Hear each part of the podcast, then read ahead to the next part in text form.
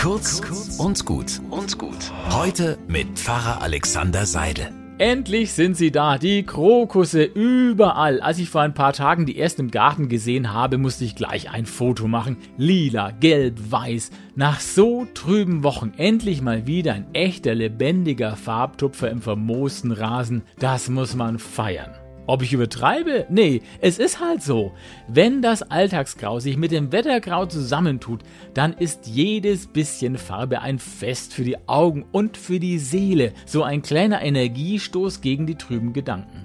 Ob Gott das bei der Schöpfung so geplant hat, dass wir uns von der grauen Jahreszeit derart runterziehen lassen, oder war das eher eine Panne? Ich weiß es nicht aber dass er sich genau überlegt hat, was da im Frühling an bunten Stimmungsmachern aus dem Boden sprießen muss, um mir ein Lächeln ins Gesicht zu zaubern, das kann ich mir schon eher vorstellen. Ich glaube, ich muss nachher gleich nochmal raus in den Garten und mir ein paar Minuten die Krokusse anschauen, einfach weil es so gut tut. Ich wünsche euch einen schönen, einen bunten Tag.